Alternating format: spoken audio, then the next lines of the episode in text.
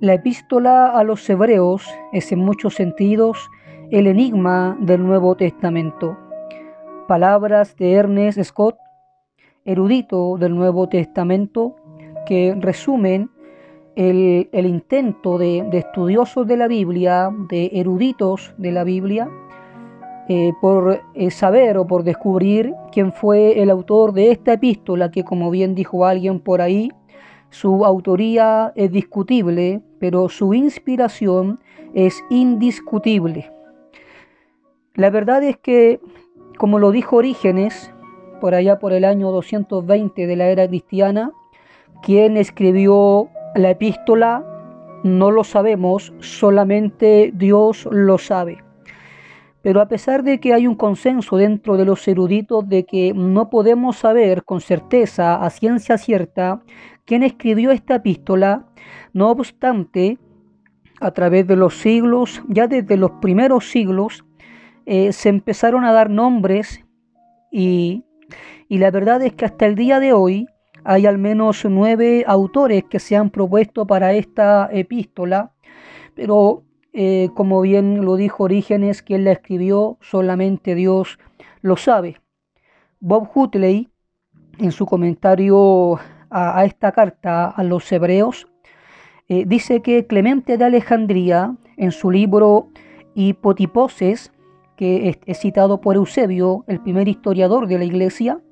creía que Lucas lo tradujo del hebreo original al griego.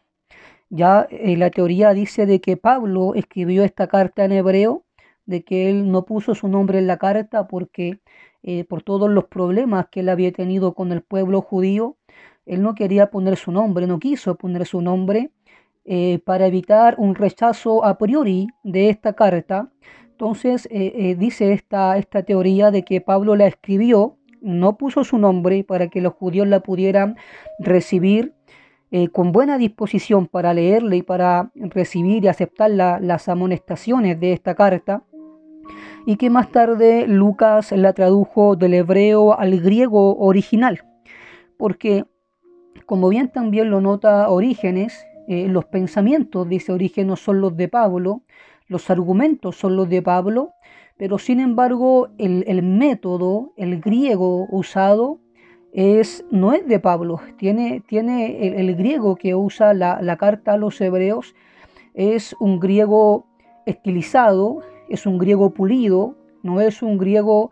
eh, violento, avasallante, como aquel que usa el apóstol Pablo en sus cartas que eh, sabemos que son de él. Entonces, hay quienes creen de que, por ejemplo, Clemente de Alejandría, él creía de que Pablo la había escrito, pero que sin embargo Lucas la había traducido desde el hebreo al griego original. Orígenes dijo que Lucas o Clemente de Roma la había escrito, pero siguiendo las enseñanzas del apóstol. Jerónimo y Agustín aceptaron la paternidad paulina solamente para facilitar la aceptación del libro en el canon de la Iglesia occidental es decir, que Jerónimo y Agustín tampoco sabían exactamente quién la había escrito, pero ellos respaldaron la teoría de que era del apóstol Pablo para que esta carta encontrara cabida dentro del canon, porque como bien dijo alguien por ahí, su inspiración es indiscutible. Tertuliano creía que Bernabé, eh, aquel que encontramos en el libro de los Hechos, un ciprita, como lo dice la Biblia, eh, la escribió eh, los que creen que fue Bernabé quien la escribió, de hecho, hay un códice en los primeros siglos en donde a esta carta a los hebreos se le menciona como la epístola de Bernabé. Entonces, los que creen de que fue Bernabé el escritor, creen que fue Bernabé porque como era un descendiente de, los sacerdotes, era de la tribu de Leví, este hombre, que conocía muy bien eh, el ritual judío, el ritual levítico, los sacrificios y había comprendido muy bien lo que eh, daban a entender todos los sacrificios y las sombras que encontramos en el Antiguo Testamento una vez que él fue instruido en el camino del Señor. Entonces como Bernabé era hebreo, era, leviti, era, era de la tribu de Leví, y conocía el, el, sacerdocio, los rituales, las formas, pero al mismo tiempo también entendía cómo Cristo cumplió todas las sombras y los, eh, y, los tipos del Antiguo Testamento, los antitipos, digo, del Antiguo Testamento, eh, se cree de que él la escribió, algunos creen de que él fue, y aparte como eh, Chipre también eh, era una ciudad que era dominada por el pensamiento alejandrino, entonces piensan de que Bernabé escribió eh, no solamente para los judíos, sino también con un entendimiento bastante amplio del pensamiento alejandrino. ¿ya? Martín Lutero, más tarde, él dijo de que no había sido ni, ni Pablo ni Bernabé, ni Clemente de Roma, sino que eh, Martín Lutero más tarde propuso a Apolos como el hombre que estaba intelectualmente entrenado en Alejandría y que había estado asociado con Pablo, quien le había escrito. Recordemos que Apolos dice la Biblia que era un varón poderoso en las escrituras, era un varón elocuente, eh, que conocía muy bien las escrituras del Antiguo Testamento y algunos creen que Apolos bien pudo haber sido el escritor. Después que, después que Martín Lutero eh, dio esta, esta teoría, muchos la han respaldado, pero no todos. Eh, Calvino dijo de que Pablo, él no encontraba una evidencia en la carta de que fuera del apóstol Pablo, la forma de argumentar, el griego original, eh, no eran del apóstol Pablo. Eh, es más, Calvino dice de que es imposible de que se haya escrito en el idioma hebreo originalmente, porque en el hebreo la palabra que se usa para pacto es la palabra berit, mientras que la palabra que encontramos en la carta es la palabra diateque, que es una palabra griega que se usa en el griego para usar eh, para hablar acerca del pacto o la alianza. Por lo tanto, para él era, era algo impensado que había sido, había sido escrita en el idioma hebreo y luego traducida al griego por Lucas, sino que lo que Calvino creía como su posición también eh, era que Clemente de Roma o Lucas había sido su autor. Adolfo von Harnack, quien, fue un historiador de la iglesia, eh, propuso que Aquila y Priscila, eh, quienes enseñaron a Apolos el Evangelio cabal y completamente, eh, la habían escrito. Ya esta teoría no tiene muchos seguidores, pero sin embargo tiene algunos que están de acuerdo con Harnack. William Ramsay dijo que Felipe, el evangelista, la había escrito para Pablo cuando éste estaba en la cárcel de Cesarea y otros han afirmado que el autor fue Felipe o Silas. La verdad es que no podemos saber a ciencia cierta quién fue el escritor. Es importante y bueno en ocasiones saber lo que se ha dicho, lo que se ha especulado. Eh, cada uno de estos nombres tiene su grupo de eruditos bíblicos que respaldan estas teorías de, eh, autores que pudieron haber escrito esta carta, pero sin embargo tenemos que eh, decir, como lo dijo Orígenes, eh, ¿Quién la escribió solamente Dios lo sabe. No obstante, como bien dijo alguien también, y lo vuelvo a, repetir, aun cuando su autoría es discutible, su inspiración es indiscutible. Es por eso de que ya eh, a, temprana, a temprana edad de la iglesia, digámoslo de esa forma,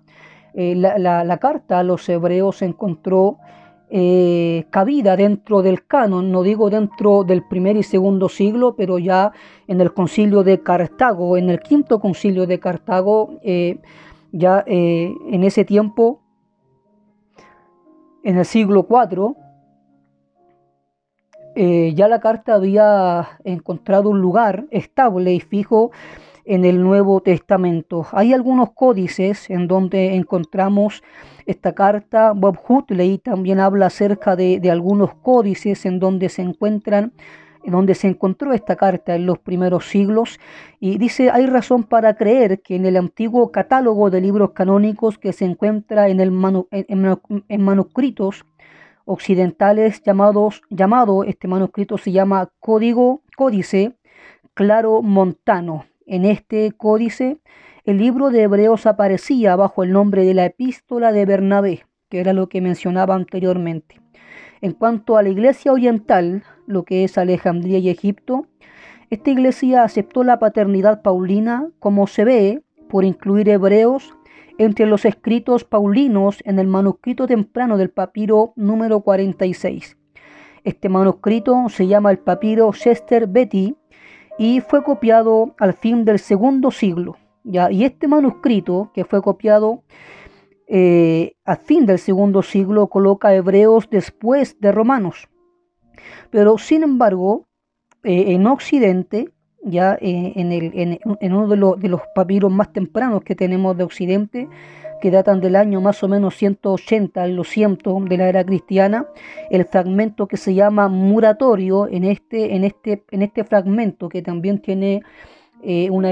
una enumeración de los escritos inspirados, no tenemos esta carta a los hebreos.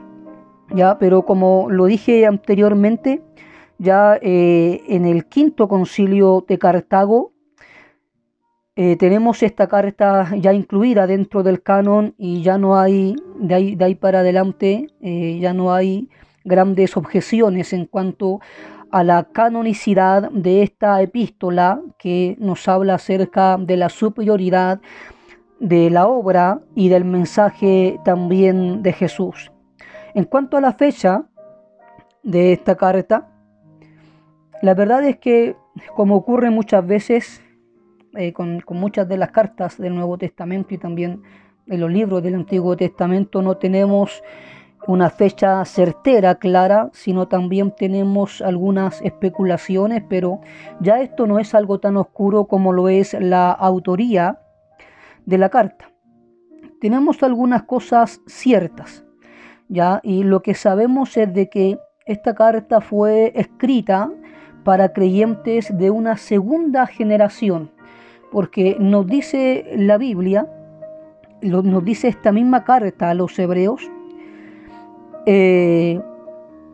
que aquellos que la, que la están recibiendo, aquel que la escribe y para aquellos para quienes la escribe, son una generación de creyentes que han recibido el Evangelio, de aquellos que la escucharon, de, de aquellos que escucharon el Evangelio de los apóstoles. Entonces, eh, ya por ahí tenemos alguna pista del tiempo más o menos eh, de, quien escribe esta carta y más o menos el tiempo en el que vivieron los destinatarios de esta carta. Eran creyentes de una segunda generación, eran creyentes que por alguna razón eh, estaban experimentando un enfriamiento espiritual, estaban experimentando problemas con su fe,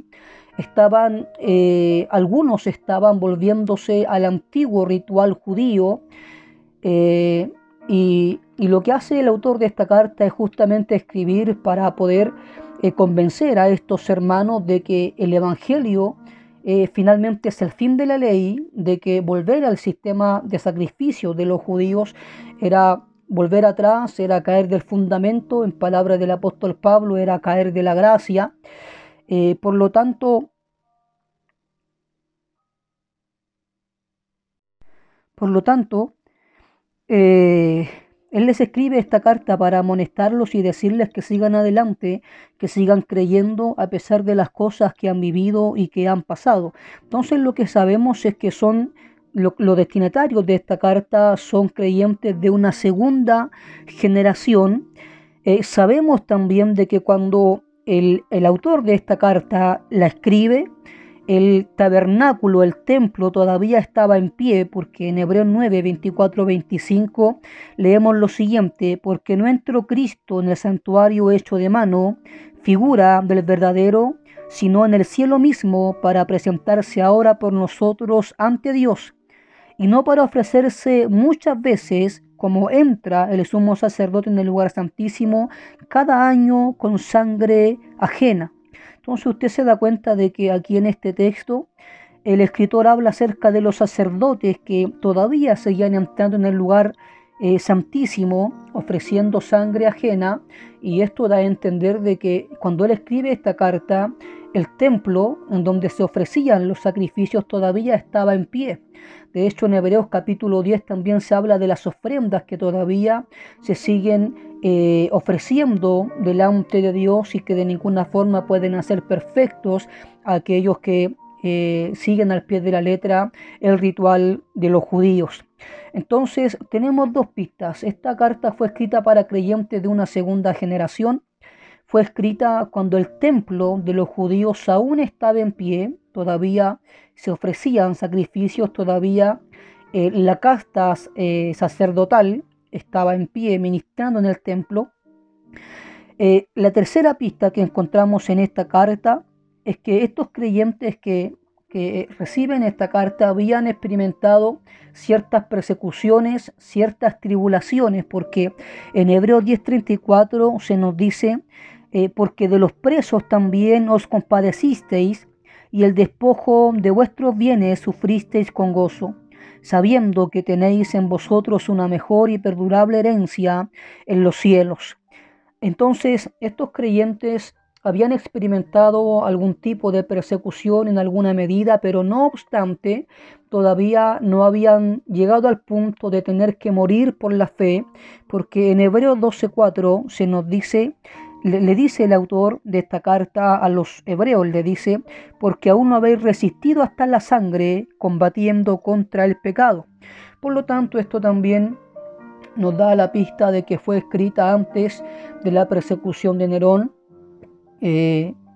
en el año 68-69 aproximadamente. Entonces, eh, el consenso, o sea, hay, hay eruditos que que sí, algunos liberales que la fechan en el año 80, en el año 90, pero la mayoría, por lo menos de los que yo leí, eh, la fechan antes del año 70, antes de la persecución neroniana, antes de la destrucción del templo, pero después de la era apostólica como tal, puesto que había pasado un tiempo ya eh, en donde estos creyentes habían experimentado cierto tipo de persecución y un tiempo suficiente para que estos creyentes hayan desde algún tiempo hasta acá experimentado un enfriamiento en su fe, una reflexión con respecto al camino del Evangelio y que los haya llevado a reconsiderar eh, sus creencias y a querer volver eh,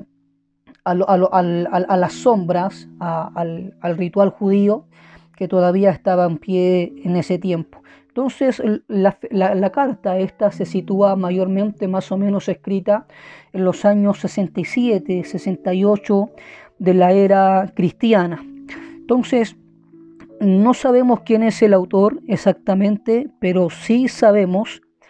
que es inspirada por el Espíritu Santo, fue escrita aproximadamente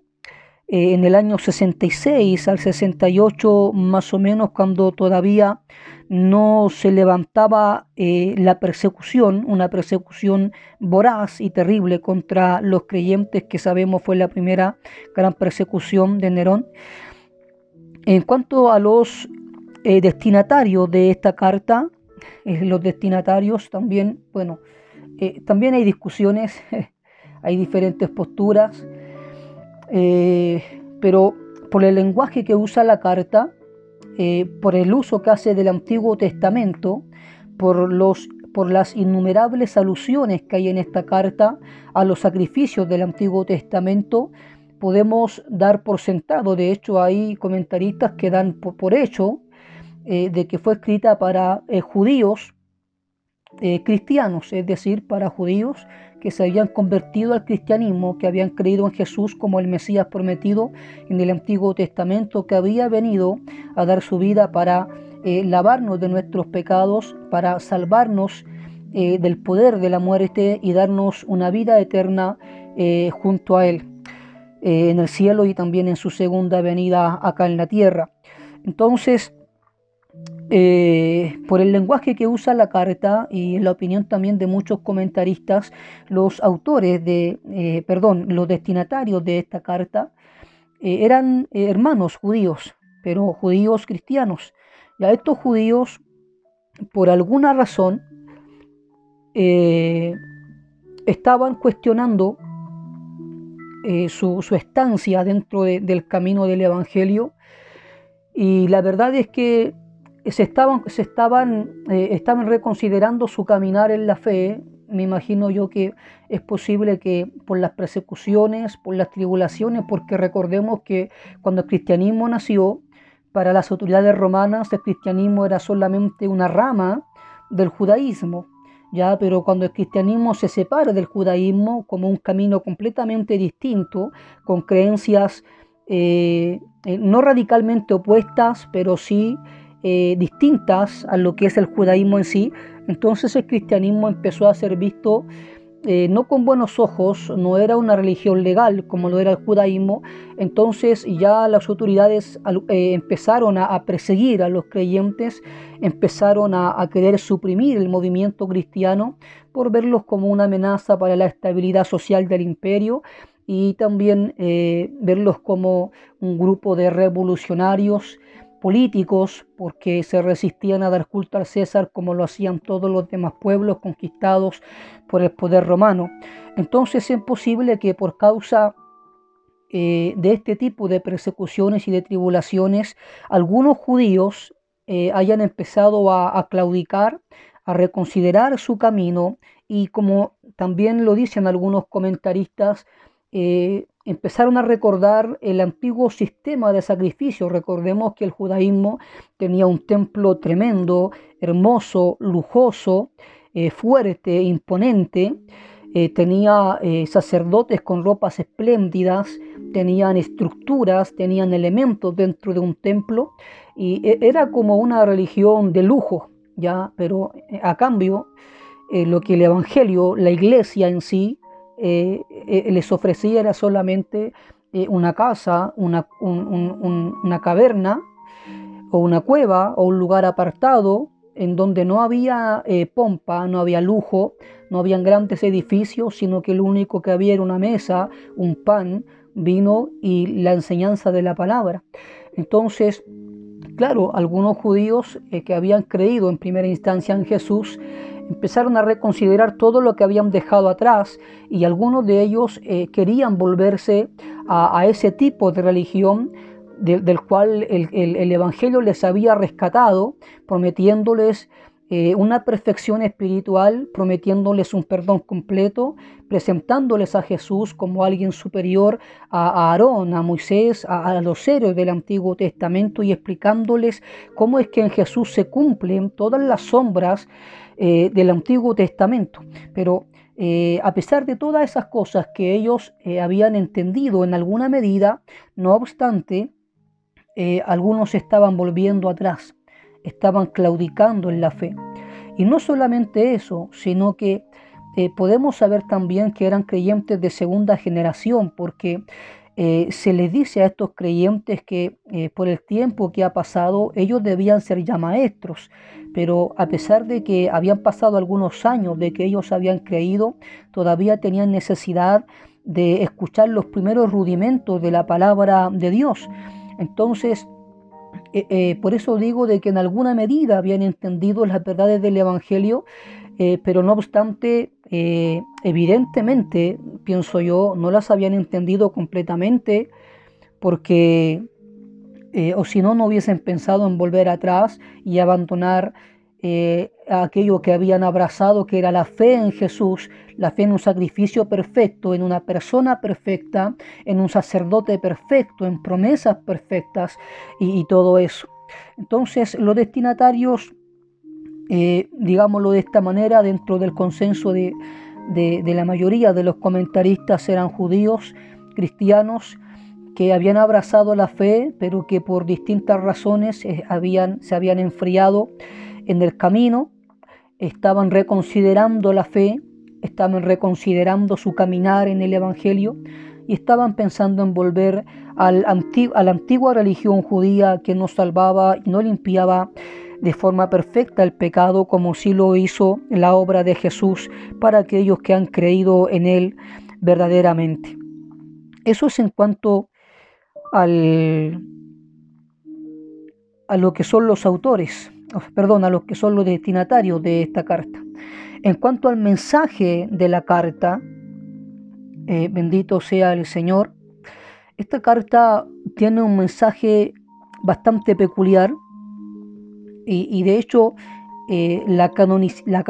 canonización de esta carta, más allá de, quién fue su escritor, se debe únicamente al contenido de esta carta. Recordemos que Ireneo de Lyon fue uno de los padres de la iglesia que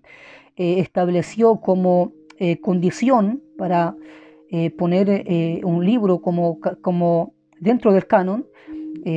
una de las condiciones era que tenía que haber sido escrito por algún apóstol, pero esta carta, aun cuando no sabemos exactamente quién la escribió, no obstante, ha sido el contenido de esta carta la que ha convencido a, los eruditos y también a los primeros padres de la iglesia de que realmente eh, el hombre detrás de esta epístola la escribió inspirado por el Espíritu Santo. Esta, esta carta tiene un mensaje tanto para los judíos cristianos como para los gentiles eh, cristianos. Como bien lo nota William Barclay en su comentario a esta epístola, él habla acerca eh, de los griegos, porque recordemos de que eh, en el tiempo en el que nace la iglesia era, un, era un mundo en donde la filosofía formaba parte importante del pensamiento secular, en donde en, en, los griegos por lo menos a ellos les interesaba escuchar cosas nuevas, a ellos les gustaba hurgar en las cosas profundas de la vida ellos eh, presumían de lidiar con, las grandes, con, las grandes preguntas de la vida, la esencia de la naturaleza, el propósito de la existencia. Y recordemos que eh, Platón fue uno, fue aquel que habló acerca del mundo de las ideas, que según decía Platón, este mundo en el que nosotros vivimos es un mundo de reflejos, digámoslo de esta manera, que hay un mundo en donde todo es perfecto, existe la silla perfecta, la mesa perfecta, el sol perfecto, el árbol perfecto, y que este mundo en el cual vivimos nosotros es solamente una copia imperfecta de ese mundo perfecto de las ideas. Y finalmente nuestra tarea en esta tierra es hacer lo mejor que podamos para algún día volver a ese mundo en donde todo es perfecto. Entonces, para, esa, para esos hermanos, esos cristianos que tenían un trasfondo griego y que tenían también esas ideas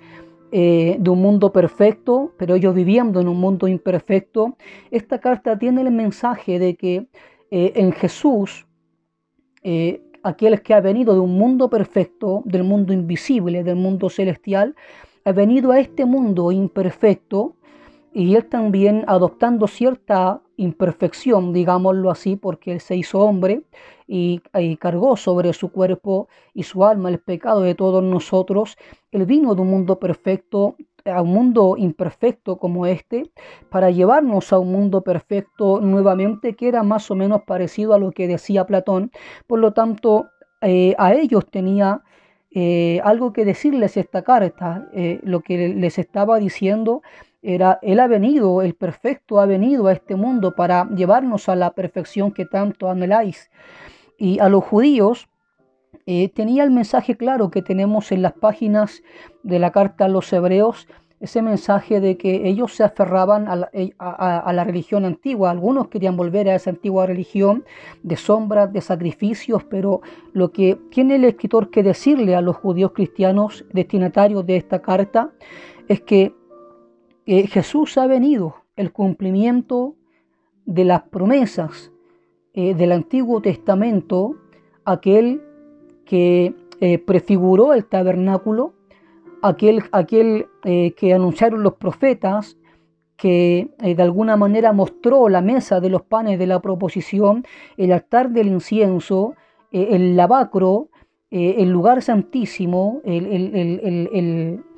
eh, propiciatorio, todo eso, todo lo que los judíos tenían como una religión impecable, pomposa, lujosa, todo eso encontraba eh, su cumplimiento solo y únicamente en Jesucristo. William Barclay dice lo siguiente, a los griegos, el autor de Hebreos les decía, estáis buscando el camino que os lleve de las sombras a la realidad, lo encontráis en Jesucristo. A los judíos les decía, ¿Estáis buscando el sacrificio perfecto que abra el camino a Dios, que cerrado vuestros pecados? Lo encontráis en Jesucristo. Jesús es el único que da acceso a la realidad y a Dios. Ese es el pensamiento clave, dice William Barclay, de toda esta carta. Otros autores, como William, William Wiersbe, habla también acerca del mensaje de esta carta y él dice lo siguiente a continuación quiero presentar una lista de pasajes exhortatorios dentro de esta carta. Recordemos que hay cinco pasajes que contienen exhortaciones claras y directas a los destinatarios. Eh, y, en, relación a esos pasajes, está diciendo Warren Wiersbe, dice a continuación quiero presentar una lista de estos pasajes con una explicación de su secuencia en el libro de Hebreos. Se puede ver que todos son lógicos y presentan un solo mensaje. Y dice Warren, ponga atención a la palabra de Dios. Ya, todo tiene que ver con la palabra en 2.1.4 es el descuido de la palabra y se usa la, se usa la expresión deslizarse de la palabra. En Hebreos 3.7 al 4.13 se habla acerca de dudar de la palabra, lo cual lleva a la dureza de corazón. Del 5.11 al 6.20 se habla acerca de desoír la palabra, que eso habla acerca de la pesadez del corazón. En 10.26 al 39 se habla acerca de despreciar la palabra, que eso ya te lleva a la obstinación. Y en Hebreos 12.14 al 29 se habla acerca de desafiar la palabra, que eso ya es rehusar oír la palabra. Warren Bierce añade lo siguiente, si no escuchamos la palabra de Dios para oírla en verdad, comenzaremos a deslizarnos. El descuido siempre resulta en deslizamiento tanto en lo material y físico como en lo espiritual. Al deslizarnos de la palabra, comenzamos a dudar de ella porque la fe viene por oír la palabra de Dios. Romanos 10, 17. Nuestro corazón empieza a endurecerse y esto lleva a la pesadez para oír, la cual nos hace desoír la palabra. Llegamos a ser tardos para oír oyentes perezosos, y esto resulta en una actitud de desprecio hacia la palabra, de modo que obstinadamente desobedecemos a Dios y esto gradualmente nos lleva a desafiar a Dios y a su palabra. Él dice, en mi opinión, este es el tema clave de Hebreos. El creyente puede estar seguro aunque todo a su alrededor esté derrumbándose. Tenemos un reino inconmovible, Hebreos 12:28, la palabra de Dios es firme, Hebreos 2.2, y también lo es la esperanza que tenemos en Dios, Hebreos 6.19. En cuanto al, mensaje de la palabra, eh, voy, a, voy a leer lo que dice William MacDonald. Él dice lo siguiente, casi podemos oír a los judíos del primer siglo presentando todas estas glorias de su antigua religión ritual y luego preguntando con sorna, ¿y qué tenéis vosotros los cristianos? ¿Ya? tratando de hacer una comparación entre la religión judía con toda la pompa que tenía, eh, en comparación con la iglesia que tenía su mesa, su pan y su vino. Dice, nosotros tenemos todo eso, y vosotros ¿qué tenéis? No tenéis nada más que un aposento alto, una mesa, algo de pan y vino sobre esa mesa. ¿Queréis decir que habéis dejado todo lo nuestro por eso? La epístola, dice William, William MacDonald, a los hebreos es en realidad una respuesta a la pregunta ¿qué tenéis? En una palabra, dice William MacDonald, la respuesta es tenemos a Cristo. En Él tenemos uno mayor a los profetas, uno mayor que los ángeles, uno mayor que Moisés, uno mayor que Josué, uno con un sacerdocio superior al de Aarón, uno que sirve en un mejor santuario, uno que introduce un mejor pacto, uno que es el antitipo del mobiliario y del velo típicos, uno cuya ofrenda de sí mismo, una vez por todas, por el pecado superior a los repetidos sacrificios de toros y cabras que tenía eh, la religión judía. En la carta a los hebreos, dice William MacDonald, podemos ver repetidas advertencias contra este pecado. En 2.1 se describe como ir a la deriva apartándose del mensaje de Cristo. En Hebreos 3.7 al 19 es el pecado de rebelión o de endurecimiento de corazón. En Hebreos 6.6 se describe como recaer o cometer apostasía. En 10.25 es dejar de congregarse. En 10.26 es pecar voluntariamente, pecado deliberado. En Hebreo 12:16 es descrito como vender la primogenitura por una sola comida. Y finalmente en Hebreo 12:25 es designado como desechar al que habla desde el cielo. Pero todas estas, estas advertencias hacen frente a diferentes aspectos del mismo pecado y ese pecado del cual tanto nos advierte el escritor es el pecado de la apostasía, es decir, despreciar a Jesús, despreciar su obra, y volvernos atrás al, antiguo sistema de religión que teníamos. En, un, en una contextualización, eh, podemos decir de que esta carta tiene mucho que decirnos a nosotros. Esta es una carta que le habla a creyentes que llevan un tiempo caminando, que han pasado algunos problemas, que han tenido que experimentar el despojo de sus bienes, pero como bien lo dice Hebreos, lo han experimentado con gozo. Eh, de los presos se compadecieron también. Eh, una generación de creyentes que por alguna razón han ido enfriándose en su fe, han empezado a cuestionar su caminar, su estancia en el Evangelio y por lo tanto el mensaje de esta carta, eh, dentro de todo lo que contiene, es un mensaje a seguir perseverando, a seguir creyendo, a no caer del fundamento, a no apostatar. Y es un mensaje que necesitamos también nosotros en este tiempo escuchar eh, todavía, porque todavía tenemos en nuestras iglesias hermanos que por distintas razones, ya sea por las muchas luchas, por los muchos problemas, eran muchas tribulaciones, por, todo lo que pierden, lo que tienen que dejar atrás. Eh, llega un punto en el que empiezan a, retroceder, empiezan a reconsiderar su caminar, su fe, empiezan a extrañar la antigua religión que tenían. Ya no hablemos de la religión judía, sino de la religión del, humanismo, la religión secular, eh, la religión de adoración al dinero, de adoración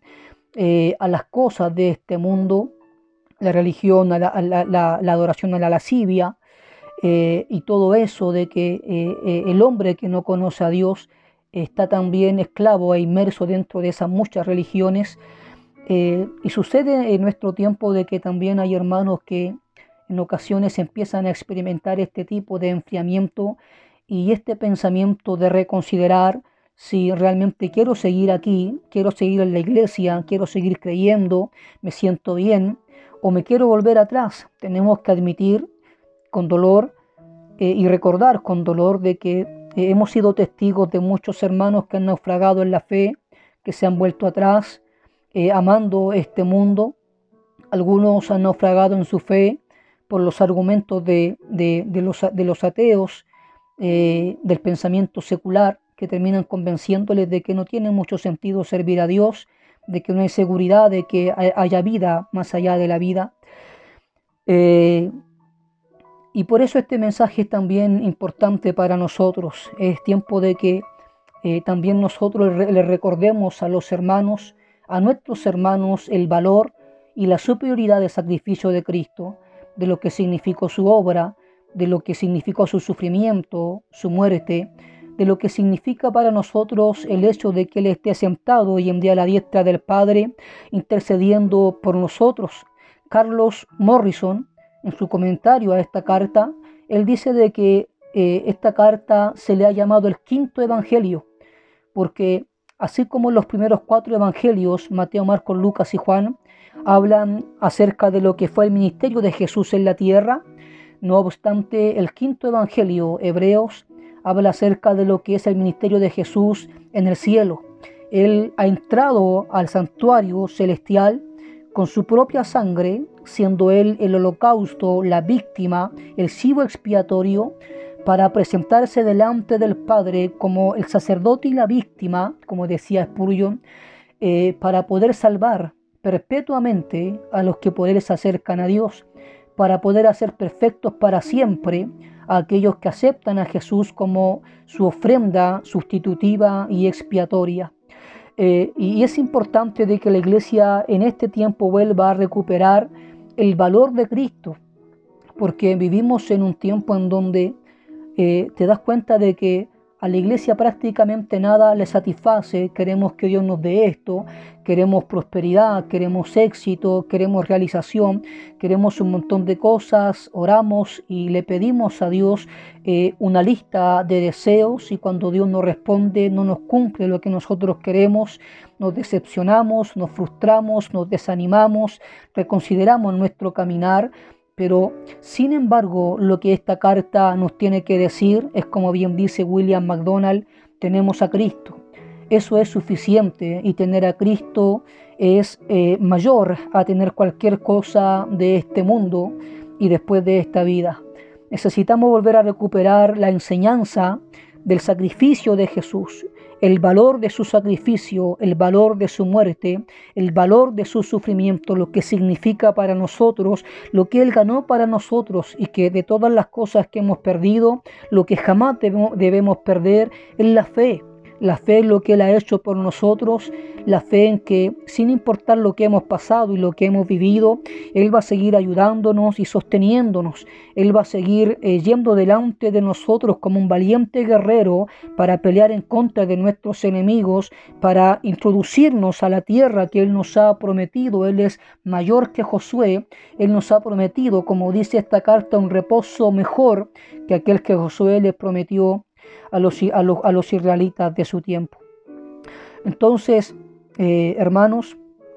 tenemos en esta carta un inapreciable tesoro. Sin esta carta, como dijo alguien por ahí,